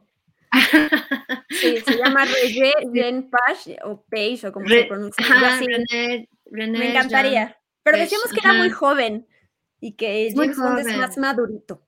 Sí, fíjate, a ver, Charlie, tú que eres el experto en, lo- en las edades de los James Bond, este, sé que Roger Moore empezó a hacer a James Bond ya a los 45 años y que cuando hizo la última película tenía casi 60. O sea que eso es como bien interesante. ¿no? Cincuenta y tantos, sí. De, de hecho, en, justamente en, en un texto de qué película ver, eh, de Ajá. Cinépolis, ahí pongo las edades de en qué, cuánto, qué edad tenían en el estreno de su primera película y qué edad Ah. tenían en la película de la, en, en la, de la última, como para tenerlos bien ubicados. Y, y sí, lo que pasa es que eh, eh, Roger Moore es un poquito más grande que Sean Connery. Entonces, cuando deja Sean Connery, el rol es como, o sea, hubiera sido casi igual que Sean Connery siguiera interpretándolo, ¿me explico? Sí, Porque fue aumentando de edad el personaje. Eh, Sean Connery lo agarró joven, treintón, treinta y tantos años. Eh, y, y, pues lo dejó, pues obviamente más joven que Roger Moore. Entonces, sí, se necesita Claro. alguien maduro. A mí, mi super gallo era Idris Elba. Pensando en lo que había dicho pero ya hace está unos- demasiado, ya, ¿no? ya se nos fue, ya, Ya se, nos se fue por la pasó. edad. Ah, Sí. Ay, Es que le hubiera tocado que esta fuera su primera película. la, la que se está estrenando ahorita, cuando ya había dicho Daniel Craig que ya no quería hacer nada de James Bond al final de la última película. Qué bueno que se convenció y qué bueno que lo cerraron así. O sea, yo, yo creo que es súper buen actor y me, me, encanta, pero ya tiene 49, digo, está en la flor de la edad, evidentemente, pero... es un chava, es un súper chaval. Mega chavo, un chamaco, un mocoso. pero yo creo que si le estás echando, ¿no? Que por lo menos echan 10 años de James Bond, pues sí, ya necesitas a un, pues, años, que será 30, 37, 38, 39, quizá, sí, ¿no? Por ahí Mira, te va, se, los digo rápido para que, para que vean las, las, referencias. Sean Connery, que estuvo ocho, años como Bond, empezó a los 33 y acabó a los 41. Eh, George Lazenby, que solamente tuvo uno, pues tenía 30 años cuando hizo la película, cuando estrenó. Ah, eh, después, Roger Moore, siete películas, empezó de 45 y terminó de 57. Fíjate. Timothy Dalton, de 41 a 43, solamente en las dos películas que hizo. Pierce Brosnan tenía 42 y acabó de 49. Y ahorita eh, Daniel Craig empezó a los 38 y acabó a los 53. Pues sí. O sea que pues después de Roger Moore es el que se despide con mayor edad en su última cinta. Pero que cierre. Qué diferencia de A View to que fue la última de Roger Moore, que pues ya era como de despedida porque pues ya no estaba tan padre la, historia, a pesar de que tuviera el tema musical de Duran Duran. Eh, Exacto. Oigan, ya, nos, ya me dijeron, yo creo que eh, Diana Su también coincide en que Daniel Craig es el mejor James Bond, por todo esto que hemos comentado. Pero ¿cuál fue tu James Bond, eh, Adriana, y cuál fue el tuyo, Diana Su, eh, cuando creció? Si es que James Bond estuvo en sus vidas de esa manera. Pues mira, a mí, a mí me encantaba Pierce Brosnan por la agua pura. este, porque veía a Remington Steele, ¿no? claro. Este, bueno, se me hacía espectacularmente guapo. Y, o sea, siento ahorita que hablabas de, Batman Begins, y eso se me hace muy interesante, y haces esta, eh, pues, símil o esta relación con Casino Royale, pues también Batman teníamos el programa de televisión que era un poco como pastelazo, ¿no? con Adam West, o sea, era como pum, pau, chao, pum. Y justamente me parece que Roger Moore, a pesar de que le tienes estos lazos afectivos, mi querido Charlie, pues era un poco el, el equivalente, ¿no? O sea, como que pum, pa, o sea, esa película donde sale el cuate que es como mandibulín, o sea, el, tiburón. Mandíbula, yo sí. Sí, no, no, no. Ah, ya es uno de los villanos. Yo tengo, yo tengo mi foto con ese actor que ya falleció además. Ay, no, Charlie. Bueno, yo sé que hay muchos lazos afectivos por ahí. No, quiero, no quiero hacerte sentir mal, pero a mí ya era como de medio broma, la verdad. O sea, Roger Moore era, ¿no? Pero era la eh, intención de, las películas, o sea, ¿no? E, ese humor que se llama tongue in cheek, ¿no? Que es, ¿no? nada más falta que se volteen a la cámara y que te guiñen el ojo. Exacto, exacto, era como, como que el propósito. Entonces siento que Pierce Brosnan, estoy de acuerdo, Timothy Dalton como que le, le puso esta parte más oscura, de hecho hay como muy, muy pocos gadgets, ¿no? Este, em, en sus películas, es Living, The, Living, The, Daylights, ¿cómo es? The Living Daylights. The Living Daylights, la de, Timothy Dalton. sí, exacto. Y hay otra más, ¿no? Son dos las de él. ¿o License to Kill, licencia para matar. License to Kill, exacto. Y son como bastante más oscuras. Y tengo entendido, Charlie, tú me corregirás, que creo que son más cercanas a, a como concibió Ian Fleming al, al, personaje. En ese sentido, sí, era, sí, pues es un personaje también atormentado, ¿no? Y creo que se nota más ahora en la, en la era con pocos gadgets, o sea, con pocos gadgets, con poco glamour. Quizá por eso no gustó tanto, ¿no? Y, y ya no era la Guerra Fría, o sea, ya se había terminado, entonces, ¿no? Pero, pero siento que Pierce Brosnan tiene este caché y este, ¿no? Como que elegancia y esta... Sus películas no son quizá muy buenas, ¿no? Pero el personaje como que me es, me es muy, muy atractivo y yo creo que él sin duda es un buen actor, quizás no le tocaron buenos guiones, no le tocaron buenos directores, ¿no? Sus películas, las, las películas no son las mejores, pero tenía, tenía este charm impresionante, ¿no? Este Pierce un, Un súper encanto, un súper encanto. Un súper encanto, súper encanto. Y sabemos que es buen actor porque pues ha hecho buenas otras buenas películas como Matador, por ejemplo, ¿no? Que es, es, es una, es una buena este, película, una, muy buena actuación. Pero, este, pero pues de todas maneras a mí Daniel Craig es, aunque no fue exactamente el que me tocó, digamos, ¿no? Este, a mí me encantó Daniel Craig. O sea, yo, yo sí tenía mis, así como que estaba muy escéptica y dije, no, como un, un Bond, pero, o sea, ¿cómo? ¿No? ¿En dónde se ha visto? aunque, aunque Roger Moore era pues medio bueno. Sí, también pelo castañito claro, ¿no? No, este, pero sí, yo me quedo con, con Daniel Craig. O sea, después de él, eh, mi querido Pierce Brosnan. Mira, ahí, está ahí están las razones en la pantalla. Emergiendo del mar como Apolo con su traje de baño azul. Azul.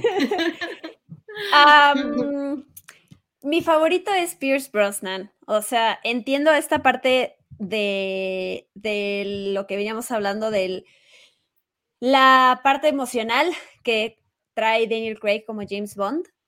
Pero para mí, Pierce Brosnan, o sea, ahorita que pasaron un par de fotos, él es la cara de lo que para mí es James Bond. Porque creo que sí es bien importante, no siempre, pero casi siempre la primera impresión que tienes de algo es como la huella que sirve de referencia para lo que sigue, ¿no? O sea, mi, primera película de Pierce Brosnan, y ni siquiera he visto todas, fue em, Die Another Day, y es, tengo ese recuerdo de cuando me enseñaron que era un James Bond, o sea, cómo funcionaba ver una película de James Bond, esta, la, la secuencia inicial, que hay una canción, este, el tema musical que se lo dan además a un súper artista, eh, que es una identidad importantísima de la película, luego la escena final de, de, la acción, la parte de las chicas Bond, todo eso, yo lo viví, lo, lo aprendí con Pierce Brosnan, ¿no? Entonces, como él es mi pilar y como todo lo que está abajo de él, independientemente de que esté mejor escrito, mejor actuado, como que él es ese sujeto eh, que si, como que si visualizo la, la, silueta del personaje con la pistola en la mano, es, para mí Pierce Brosnan. Sí, sí, sí, te entiendo perfecto. A mí me pasa eso con Roger Moore. De hecho, eh, no tengo muchos Funcos, pero sí tengo un Funko de James Bond y agarré, compré el de Roger Moore porque ese es el mío. O sea, está con su traje, su pistola y su lunar. Ese es. Ese es James Bond. Pero lo de Pierce Brosnan no entiendo. ¿Qué, qué, qué, presencia, qué carisma. Y GoldenEye, que es su primera película de las cuatro que hizo, es la mejor. Es, es, una película impecable. Impecable. Gran escena inicial, la rola, la acción y demás. Y cómo lo presentan. Ay, sí. Sí, no, sí, sí, es este. tiene ese charm inglés, ¿no? Y además tiene como como esa parte chistosa también, que, eso me llamó la atención en esta película de, James Bond, en esta última, que, tiene un poco más de humor, ¿no les pareció? Que tiene como algunos diálogos más, simpáticos, ¿no? También. Un poquito más light de repente, haciendo justamente ese coqueteo a las épocas de Brosnan y a las épocas de Roger O sea, como, como, como que, ¿no? Y entonces también cierra un poco, ¿no? El, ciclo, o sea, no sé sí es este homenaje, como, como hemos mencionado, ¿no? En más de un sentido. Entonces, este, eso también me gustó. Sí, pues hay muchas cosas que elogiar de la película. Eh, qué bueno que le hemos estado platicando además prácticamente sin spoilers. Es una película para que el público disfruta. Ahorita que ya podemos regresar al cine, wow, creo que sí es un boleto que, que vale la pena invertir váyanse con mucho cuidado como siempre. Yo he estado seleccionando funciones para ir al cine donde espero que no haya mucha gente y más o menos me ha funcionado. Entonces, eh, porque pues uno también se quiere sentir seguro, evidentemente. Y, no, y ya no estoy comiendo en las funciones, ni modo, desde, hace año y medio ya cero palomitas y cero refresco y cero todo, ¿no? Miren mascaradito como Hannibal Lecter toda la película. Para que no se te vaya a antojar nada. Sí, así es, ni modo, pero sí vale la pena. Y me parece que es un gran espectáculo que cumple. Y yo sí tuve mi lagrita emocional eh, casi dos veces. Eh, la mm. primera, se podrán imaginar cuál fue, eh, a media película y después ya, ¿no? A la final. O sea que sí es muy interesante todo lo que, todo lo que, todo lo que sucede allí. Y, y también mencionar que está bien padre que se haya dado esta continuidad con los personajes clásicos como M, que ahora es Ralph Fiennes, eh, con Ben Whishaw, que hace el personaje de Q, que además aparece hasta la tercera película de Craig, y efectivamente, cuando le da su gadget a Bond, le da una pistola, o sea, no había. Digo, a Pierce Brosnan en su última película le dieron un coche invisible, ¿no? Entonces sí hay una diferencia notable en términos de realismo. Claro, a mí me encanta Ben Whishaw como Q. está increíble, está increíble. Y, y, le dan una dimensión adicional en esta película, que ni siquiera se nos había ocurrido.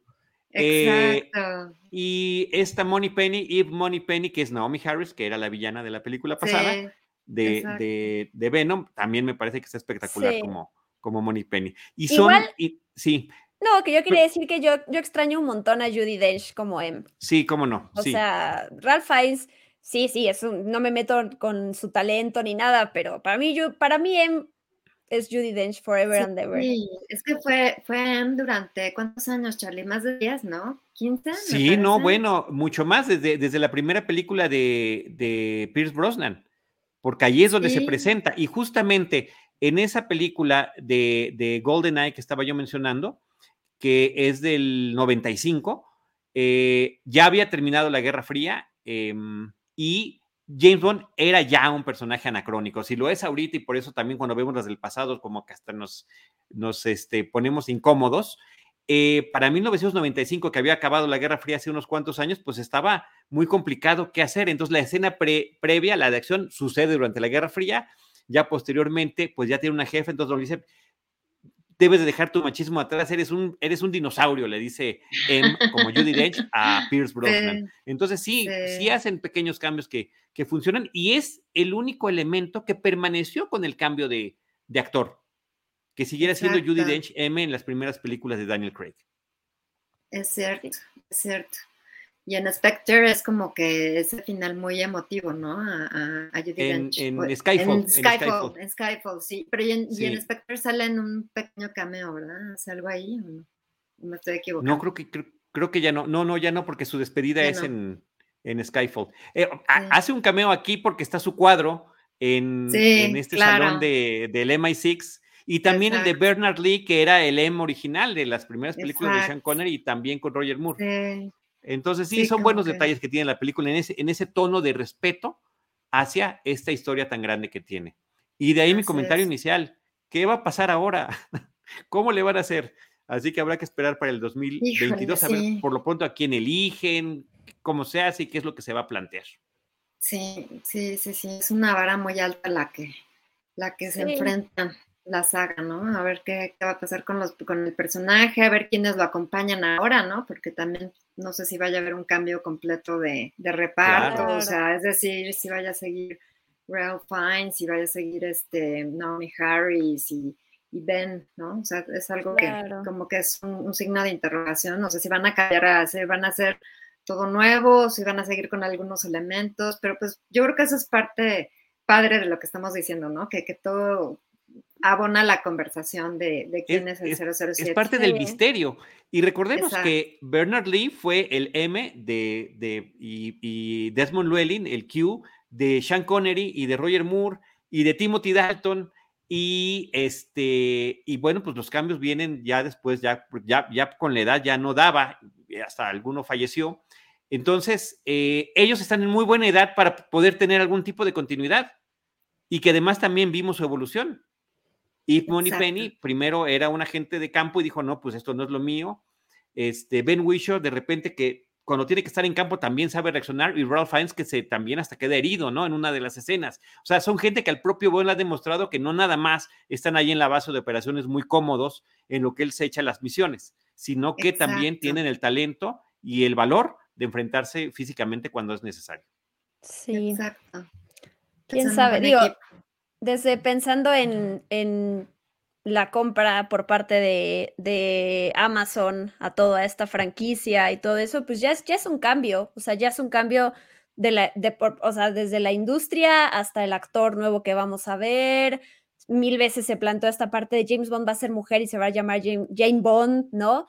Como que es esta necesidad de, de, conservar a los personajes, pero de adaptarlos a lo que estamos viviendo y a la inclusión y a la representación. Y es como, tiene, o sea, va a haber un cambio, va a ser algo drástico y así como, como emociona, pues también preocupa mucho, lógicamente, sí, ¿no? O sea, sí. pero a, así como han venido actores que no dábamos un peso por ellos y de repente justo terminan convirtiéndose en tus favoritos, como le pasó a Daniel Craig o le pasó a Heath Ledger y todo eso, la verdad es que siempre pues no, no te queda más que esperar y no te queda, ya deja tú que lo anuncien hasta ver la película, hasta ver así cuál es, fue la, como la química, la parte de la acción, o sea, no puede, ni siquiera, o sea, vamos a tardar en poder realmente emitir una opinión sobre ese nuevo James Bond y pues mientras tanto a disfrutar cada, cada etapa y cada cosa que se va anunciando, ¿no? Totalmente. Oigan, un saludo a Héctor Cabañas Marrufo, que ya nos aventó 100 pesotes en el super chat. Muchísimas gracias, Héctor. Ah. Dice, Charlie ya me pasó su fandom de Bond. Saludos a, las, los tres. Un especial de arquitectura en el cine. Órale, suena ambicioso e interesante. Súper ambicioso, ¿eh? Ahí Inception, se me ocurre. Oh, por ejemplo, por ejemplo. Gracias, Héctor. Y Erika Speite, soy el único que piensa que a Billie Eilish le quedó muy grande el cantar, aunque más bien balbucea el tema principal. A mí no me, no me encantó este tema musical y soy fan, creo que de casi todos los anteriores. Ah. Eh, tenía mis dudas con The Writings on the Wall, pero al final sí terminó gustándome, la verdad, ya que, ya que lo ves en la película cambia tu percepción. Y aquí el de Billie Eilish no, no, ni siquiera se me queda, o sea, no sé ni cómo va. Y ya la vi dos veces y ya, la, y, ya y ya la he escuchado otras más. Yo ¿Qué opinan? Yo sí, a mí sí me gustó, sí me gustó, no, no quizás no, no, es la potencia de la voz de Adele, por ejemplo, ¿no? Que pues Skyfall ya, o sea, escuchas Skyfall y escuchas a Adele cantando, ¿no? Este, sí, sí. O sea, como que luego, luego la relacionas con, con, la película, o sea, sí es como que una voz arrona impresionante, pero, pero yo sí me, ¿sabes qué me gustó algo mucho de la película? La escena de, como decimos, la escena de lo, eh, donde tiene como introducción, ¿no? de, eh, pues de créditos, digamos, o de, pues no sé exactamente los créditos, pero eh, parece como surrealista. Ahorita que hablaban de arquitectura y de arte, o sea, parece como un cuadro de Dalí, ¿no? Ese, o sea, digamos, es un preludio y luego ya empieza la, la acción. Y esa escena donde se ve como un naufragio, Ah, me encantó, se me hizo muy poética esa escena. Sí, la, escena de créditos, ¿no? Que también siempre son, muy emblemáticas en las películas. Muy emblemáticas, con figuras, que, claroscuros y demás. yo inclusive pensé que iba a haber alguna cuestión de escenas submarinas o alguna cosa así por lo que nos estaban presentando y que finalmente pues no, no hay mayor referencia de eso, ¿no? Claro. Después en, en la película. Pero, padrísima, se me hizo esa escena como muy, muy. Es muy bonita, sí, es muy bonita. Sí, como muy, muy así como de corte surrealista, como de Dalí o de, no sé, algún pintor surrealista. Me gustó mucho eso también. Muy poético. Sí, eso, eso, siempre, son, siempre son muy padres y es parte de lo que también siempre tratan de esmerarse muchísimo. Pero sí, la canción, mm, él dice, dice, dice Eric que balbucea. Yo luego como que está susurrando, como, ¿qué, qué, qué, quieres decir? No, dilo bien, dilo, dilo, vamos, sácalo, sácalo. Yo quiero defender mucho a Billie Eilish porque además yo evolucioné con mi, mi, mi, amor por ella cuando se anunció que iba a, que había escrito ya la canción de esta película porque la eligió, o sea, Fukunaga, porque era fan, yo no la conocía, puse sus canciones y me pasó igual, dije, ¿qué es esto? O sea, canta o habla, eh, esta, esta, parte súper que además acompaña a la, a la personalidad que tiene ella, que es como muy down, muy depresiva, porque ella es así, porque ella está viviendo con una generación diferente, atada a redes sociales y todo eso.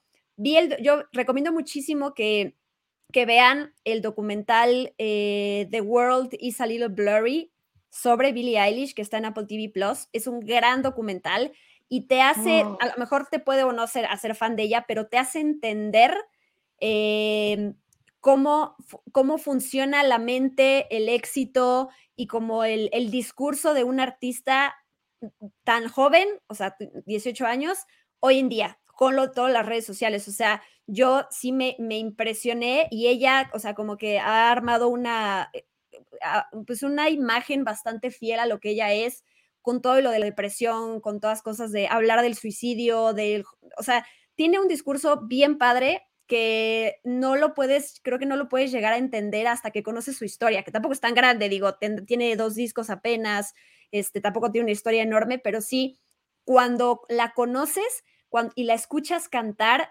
sí te llega de una manera diferente su voz. Entonces, ahorita yo la amo, de hecho, Rana Funk fue el que me hizo fan de Billie Eilish, yo, yo estaba renuente, o sea, yo estaba como, no quiero, o sea, me, me deprime escucharla, pero sí, sí se los recomiendo, la verdad, van a entenderla de otra manera. Y sí, no se me hace para nada la canción más ni memorable, ni fuerte, ni potente este, de James Bond, para nada, pero la parte de ella, eh, como el estilo que tiene, eh, o sea, se va, se lo pueden apreciar diferente si conocen un poquito más de su historia, entonces véanlo, pero sí, creo que hay otras más fuertes, o sea, la canción de Garbage, hasta la de Chris Cornell, justo la de Casino Royale, cosas como la de Aja, cosas mucho más viejas, ¿no? Paul este, McCartney, Madonna, Paul McCartney, Tom Jones, ¿no? Entonces sí, es, es, una, historia increíble también. ese, ese, playlist de, las, de los temas de Bond es, esencial. Ay, es padrísimo, sí, que acompaña todo esto. Y por cierto que un detalle bien bonito que tiene esta película es que los dos temas de On Her Majesty's Secret Service al servicio de su majestad con George Lazenby, el tema musical y también la canción, están incluidas en esta película y me parece que en tono ah, sí tiene cierta conexión em, esta de eh, No Time to Die con Al Servicio Secreto de Su Majestad, ¿no? Que es cuando, en esa película del 69, cuando James Bond se enamora, se casa y pierde a su esposa. Ay, es qué padre. La de Madonna también. Pienso en los que eran como escorpiones o estos los escorpiones, para, sí, para torturar a Pierce Brosnan. Es que eso, cuando te queda, la primera vez que escuchas y ves algo, es como esa imagen que no te puedes quitar, justo. Sí, qué padre. Los propios Duran Duran que tú mencionabas hace un momentito, Charlie, ¿no? Sí. La de View to a Kill, también, ¿no? Exacto, exacto. View to a Kill, que es también un súper tema que está padrísimo. Entonces sí, pero bueno, pues es otro intérprete para esta época y habrá que entenderlo de esa manera. Una vez más, el contexto es fundamental y ese contexto nos lo estás ampliando, Diana Su, con esa recomendación del documental que está en Apple TV Plus. Sí, véanlo. Aunque igual, eh, o sea, la canción también va abajo, ¿no? O sea, hay muchas canciones James Bond que te dejan así súper empoderado, esta sí va abajo. Entonces, en ese sentido, no voy a negar que no, no es la mejor, justo no es memorable, como dice Charlie, no la puedes cantar, o sea, no te queda de la misma manera, pero sí quería, recomiendo. Y a mí sí me gusta cantarlas en la regadera. no sé cómo le voy a hacer con No Time to Die. A todo volumen, así para ver. Para escuchar bien. ¿Pero qué, dices? ¿No time to qué? Es que si lo canta como muy suavecito, como muy susurrado, es cierto. Too much, pero bueno. Muchísimas gracias. No sé si tengan algún comentario final sobre No Time to Die o de cualquier otra cosa. Pues que te vamos a extrañar, Daniel. sí, sí, sí. Te vamos a extrañar. Por supuesto. Te vamos a extrañar, pero que es un, es un gran, gran actor y que también, como mencionábamos y como dijo Diana, que pues como que había hecho papeles, películas también como muy de arte, ¿no? Como así como que cosas muy... Sí, independientes, había hecho de todo, ¿no? Cine independiente, este, había estado en Munich de Steven Spielberg, ¿no? O sea, ya, o sea, tenía una presencia enorme, pero pues este fue el papel que lo, que lo catapultó. en Road to Perdition, en Camino a la Perdición, eh, justamente de Sam Mendes. con Tom Hanks. Exactamente es, el, es el villano de la película. Es el villano, o sea, es un cuate muy polifacético Además de Knives Out, pues me encantó esa, esa película, se me hizo Bueno, que ya, ya, ves que va a tener segunda y tercera parte. Ya está... Segunda y tercera, pues fue, un, hit, o sea, es, un hitazo. A mí que me encantan las de detectives y de Agatha Christie y todo eso, bueno, me, me fascinó esa película. Sí. Y la de Logan Lucky de, de Steven Ah, fabulosa. Buenísima. bueno, a ver, eso sí es sentido del humor. Qué barbaridad con el sentido del humor de esa película. Es, magnífica. Qué bueno que la mencionas. Casi nadie se acuerda de esa película. Logan Lucky, increíble. Logan Lucky es lo mejor, como este redneck, ¿no? O sea, es, sensacional. Sensacional. Entonces es un cuate muy talentoso y le, le va a ir súper bien, o sea, en todo lo que haga. Así es, así Y además ha hecho muchas cosas paralelas a su estatus de Bond. Exactamente. Así que, así que eso la verdad. Se ha quedado en casillones. Exacto, para reconocérselo, sin duda. Pues muy bien. Adriana Fernández, muchísimas gracias. Qué gusto tenerte aquí. Eh, arroba Adriana99 para que la sigan en redes sociales y la pueden leer en Reforma, la pueden ver en Foro TV, la pueden ver en ADN 40, la pueden escuchar en 98.5. Ay, muchísimas gracias, mi querido Charlie. De verdad que ya tenemos pendiente esta, esta invitación desde hace mucho, así que muy honrada. Y mi querida Diana, adorada, muchísimas gracias porque es, un placer y un gusto este, platicar con ustedes. Me encantó. Me tienen que volver a invitar. Por supuesto que sí, siempre micrófonos y, cámaras abiertas. mil gracias, mil gracias. Eh, arroba guion bajo Diana Su y todo, a partir de ahí también todos los contenidos que está generando al día, al día Diana Su. podcast, videos, spoiler time, podcast de Disney, etcétera. Este, y, que es un honor también, Diana, su que seas parte de este equipo Cinemanet.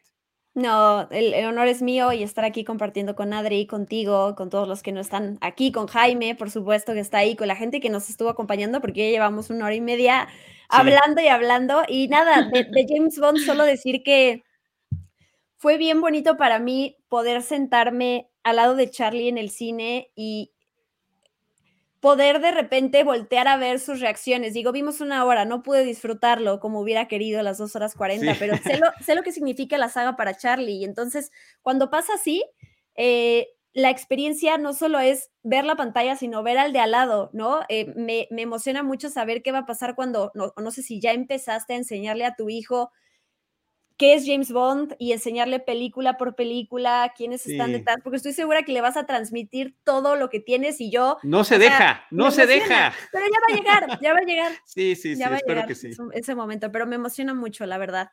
O sea, tú vas a vivir otra época que ya has vivido con James Bond, que me impresiona y estoy segura que estos números que nos demostraste los vas a retener en tu cabeza, porque uno retiene esas cosas que le encantan y justo lo vas a vivir de una, o sea, vas a tener un renacimiento de, James Bond, más allá de quién es el nuevo James Bond y lo que sea, con alguien, cuando le enseñes a alguien de, de cero qué significa James Bond para ti, o sea, está padrísimo. Sí, está, está, muy bueno. Te lo agradezco muchísimo, Diana. Suicidan ganas porque, insisto, llega a ser esta conexión entre generaciones independientemente de cuál sea el que vayamos viviendo cada uno. Pues muchas gracias a todos los que nos escucharon, a los que nos acompañaron, de verdad. Este, gracias y saludos a Rosalina Piñera, a Deidali Gómez y al buen Enrique Figueroa Naya, que también hace ratito nos había mandado saludos por ahí en este chat. Adriana Fernández, gracias. Diana Su, gracias. Jaime Rosales, nuestro productor. Nos despedimos y les recordamos que les estaremos, les estaremos esperando en nuestro próximo episodio con cine, cine y más cine. Chao. Esto fue Cinemanet con Charlie del Río, Enrique Figueroa, Rosalina Piñera, Diana Su y Teitali Gómez.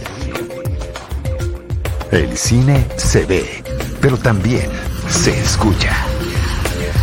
Cine, cine y más cine.